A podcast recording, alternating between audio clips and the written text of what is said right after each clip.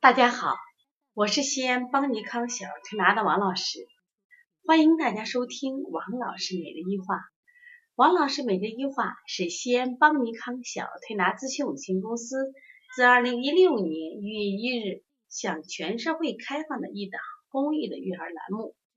开设这档栏目的目的是想将我们每天做小儿推拿临床时的所感、所悟、所想。能及时的分享给广大的育儿妈妈以及小儿推拿的同行们，希望对你们有所启发，有所帮助。今天我分享的主题是：我的孩子是 X 型腿吗？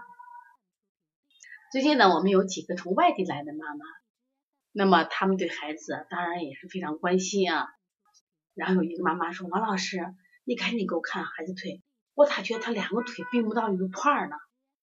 把孩子的这个裤子一拉上去啊，真的两个腿呢，就像我们说的 X 型腿，和这个膝盖，就是膝盖这个位置呢，就好像在腿的内侧有两个大骨头，那结果你看这两个小腿并不到一块儿，那大人呢就可以并到一块儿直直的。家长说王老师咋办呀？他说得了 X 型腿怎么办？那是真的 X 型腿还是假性的 X 型腿呢？那我们今天想给大家讲讲，其实孩子在很多时候啊，都是假性的 X 型腿。那么这个小孩那个腿型很有意思啊。如果我们出去观察，它是有一个发展的正常的轨迹是，先是 O 型腿，然后呢 X 型腿，最后到直腿。O 型腿到 X 型腿到直腿是宝宝正常的生那个生长轨迹。其实很多爸爸妈妈你都发现了没有？绝大多数的宝宝在出生的时候都是 O 型腿。就像一只小青蛙一样，这是因为宝宝们在子宫内被包裹时的姿势造成的。我们看到了在子宫内的小孩是不是蜷在一块儿？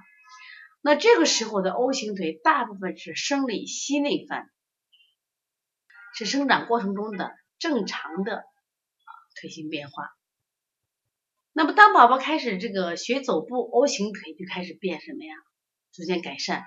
通常呢，在走路六到九个月的时候，最晚到三岁，大多数的孩子的这个 O 型腿就消失，就基本好像变好了，变直了。可是呢，之后的 X 型腿症状就没有展现，在三到六岁的时候比较明显。呀，这夏天啊，穿短裤你就觉得特别明显。其实这也是孩子成长过程中必经的阶段。就像这个妈妈问的，王老师，你看他腿不对。但是大部分孩子就是这样，通常到了七八岁的时候，哎，这个孩子的腿型又会回到正常，并且呢，基本确定下来。你现在你你听这个分享的时候，你试试你的腿啊，发现你腿老直了，为啥？你并那块都没有缝。但是你让孩子并，他肯定不行。那么在这个美国的儿科学会啊，他们给出一种说法，说多数孩子两岁以前是 O 型腿，六岁以前是 X 型腿，当然也有个别孩子呢。可能会要晚一点，那么说明什么呀？这是正常的发展轨迹。但如果这个你的 O 型腿超过了三岁，你还没改变，那可能就有问题了。如果你的 X 型腿超过了七岁，症状还没改变，那么这个时候呢，一定要到医院做检查。其实我们知道，这个每个孩子的不是我们都有一个到康复科呀去做的儿保检查，所以说你把孩子的腿观察一下。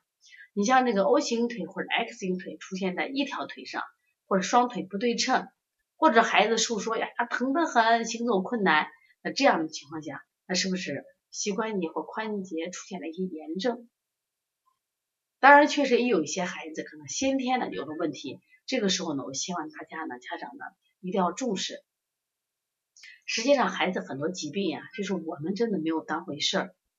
很多家长在这个孩子感冒、咳嗽、发烧、内科疾病的时候，他很重视，但遇到这种呢，他可能没在意，也可能就耽误了最好的治疗时间。所以这个妈妈的担心他是有道理的，因为他不懂。如果他懂了以后呢，哦，知道啊，孩子在小的时候是 O 型腿，到一岁的时候基本就变直了，一岁半，到了三岁的时候又变成又变成 X 型腿，到了七岁的时候变直。如果在这以外的时间，你发现这个孩子的腿有些异常。那么一定要到医院去检查，因为他小时候呢，他骨头在长，啊，柔韧度是很好的，那么调理起来是比较简单的。那像这种骨头的调理呢，其实呃那小儿推拿呢，我觉得并不擅长。那更多呢，我们都建议什么呀？去医院去，正规的医院去什么呀？做一些康复治疗，包括甚至包括一些矫正。所以说，我也非常感谢这个妈妈，她提这个问题，因为她是个细心的妈妈。很多妈妈可能就稀里糊涂，但是一旦孩子出了问题的时候，错过了最佳治疗时间，我们都后悔莫及。其实我们在做小儿推拿临床的时候，我们发现，其实呃，我们真的在这个工作中会遇到各种各样的这种疾病，就远远超过了原来我们在学习时候的常见的这种疾病。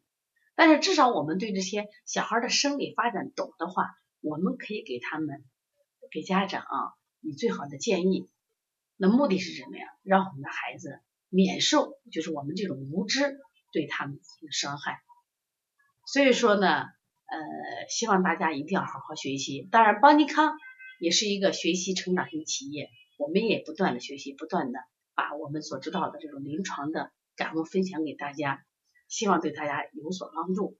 另外呢，想告诉大家是，我们在本月的二十九号将有一场。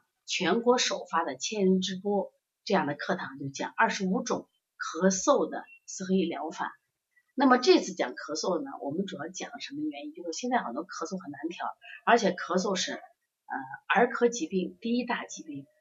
现在的咳嗽越来越难调，是因为就是病种太多了，像过敏性咳嗽、鼻后滴漏咳嗽、呃心因性咳嗽、胃食管反流咳嗽，还有的孩子是早上咳。晚上咳，白天不咳，有的孩子晚上不咳啊，白天咳，有的是呃白天不咳，夜里咳等等各种情况。那我们把我们所见到的能归纳的各种咳嗽类型，我们希望分享给大家。那么希望对大家在呃育儿或者是在调理中能给予你帮助。如果大家想学习的话，可以加帮小编的微信幺八零九二五四八八九零。如果你在这个工作中也见到一些疾病，你自己没法处理的话，可以加王老师的微信幺五七七幺九幺六四四七。也同时欢迎大家，如果有这个想做小儿推拿加盟店开店班的学员，因为我们十六七月十号就将今年的第三次开课，想学习的话可以咨询。